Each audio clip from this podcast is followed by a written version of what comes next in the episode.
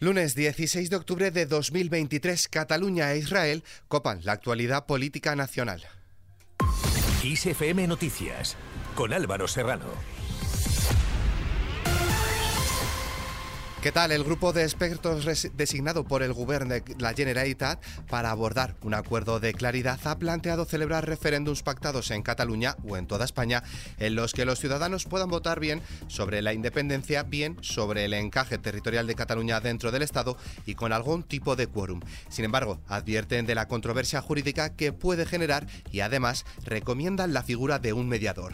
Ante este asunto, Esquerra Republicana Catalana ha señalado que la resolución del conflicto político entre Cataluña y el Estado solo se puede resolver en las urnas y que la mejor opción es un referéndum de independencia en esta comunidad autónoma con pregunta clara y respuesta binaria sobre si ese territorio tiene que ser un Estado independiente. Un referéndum a Catalunya en què voti la ciutadania de Catalunya sobre la independència és possible, és viable, és legal i pot ser una solució compartida per resoldre el conflicte polític amb l'Estat. Por su parte, el portavoz del Partido Popular y vicesecretario de Cultura y Sociedad Abierta de la formación, Borja Semper, ha alertado del riesgo de, de, la catalanización y polarización de la sociedad española y ha afirmado que los independentistas, lejos de aspirar a encontrar puntos de encuentro, lo que quieren es dividir. Lo que sucedió en Cataluña es que políticos, dirigentes, la institucionalidad en Cataluña decidió saltarse el ordenamiento jurídico para impulsar una independencia. Se saltaron resoluciones y sentencias del Tribunal Constitucional. Se saltaron y se pasaron por el arco del triunfo la legalidad constitucional española. Arrinconaron, dieron la espalda a más de la mitad de catalanes. Rompieron de una manera absolutamente premeditada la convivencia en Cataluña. Utilizaron recursos públicos el dinero de todos, el dinero que pagamos con nuestros impuestos, fue utilizado para impulsar un proyecto político particular. Esto no es un conflicto, esto es asaltar el ordenamiento constitucional. Más asuntos. La ministra de Justicia en funciones, Pilar Job, ha recibido hoy la medalla de oro del Senado, máxima distinción de la Cámara Alta, de manos de su actual presidente Pedro Rollán, que ha destacado su labor al frente de esta institución en momentos muy duros por la pandemia del COVID-19.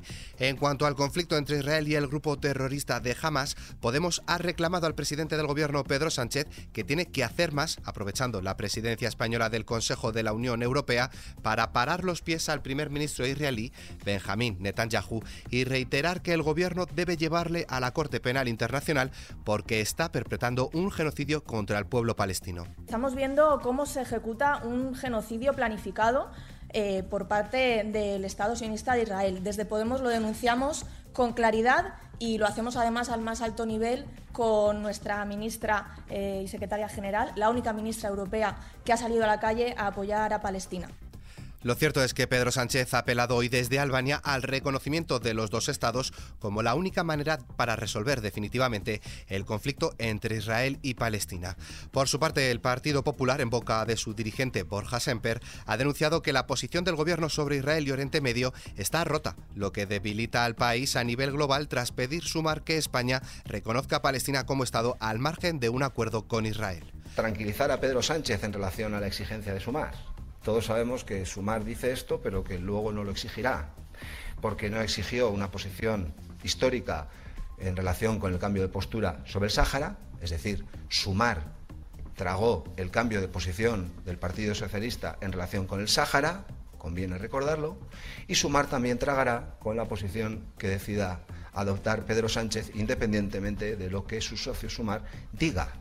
Lo relevante no es cómo va a impactar en España, sino cómo impacta esta posición en nuestros socios comunitarios, en nuestros socios de la Unión Europea y nuestros socios globales, en la comunidad internacional, qué es lo que proyectamos.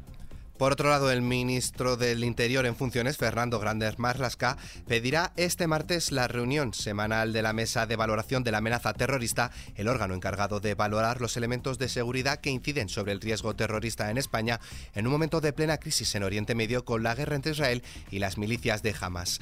En clave internacional y sin dejar de lado este asunto, la ONU ha confirmado que 600.000 palestinos han llegado al centro y sur de la franja de Gaza, entre los más de un millón de civiles a los que Israel ha ordenado evacuar toda la zona norte, zona que está bajo el bombardeo israelí desde el ataque de Hamas contra poblaciones próximas al enclave.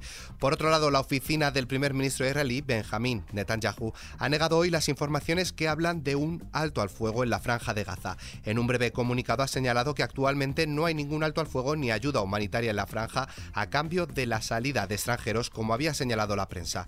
Eso sí, Egipto tiene previsto abrir hoy el paso de Rafah, que conecta la franja de Gaza con la península del Sinaí egipcio para la entrada de ayuda humanitaria y la salida de extranjeros. Por su parte, el grupo islamista palestino Hamas, que controla la franja de Gaza, ha afirmado que por décimo día consecutivo Israel no ha bombeado ni un litro de agua potable al enclave, pese a que las autoridades israelíes anunciaron ayer que había reanudado el suministro parcial.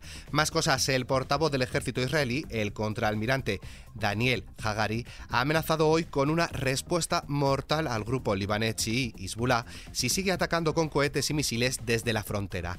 Y parece que el conflicto se está expandiendo. Irán considera que Estados Unidos está involucrado militarmente en la guerra entre Israel y el grupo terrorista Hamas por el reciente despliegue de portaaviones en la región y por el apoyo al Estado judío. De un conflicto pasamos a otro. El presidente ucraniano Volodymyr Zelensky ha denunciado que Rusia ha bombardeado durante el fin de semana el sistema eléctrico en la parte bajo control de Kiev de la región de Gerson del sur del país, dejando sin luz a localidades. Además, advertido de que habrá más ataques rusos contra infraestructuras de generación y de distribución de electricidad a medida que se acerque el invierno. Pasamos ahora al tiempo.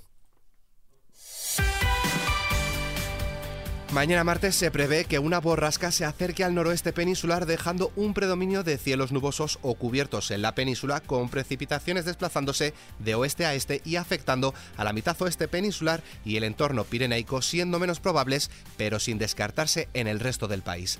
En cuanto a las temperaturas, las mínimas descenderán en Canarias y áreas del levante peninsular y aumentan en el resto del país de forma notable en el Cantábrico Oriental.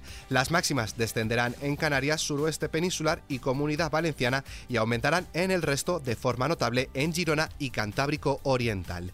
Con el parte meteorológico nos despedimos, pero la información continúa puntual en los boletines de XFM y como siempre ampliada aquí en nuestro podcast XFM Noticias. Con JL García en la realización, un saludo de Álvaro Serrano, que tengáis muy buen inicio de semana.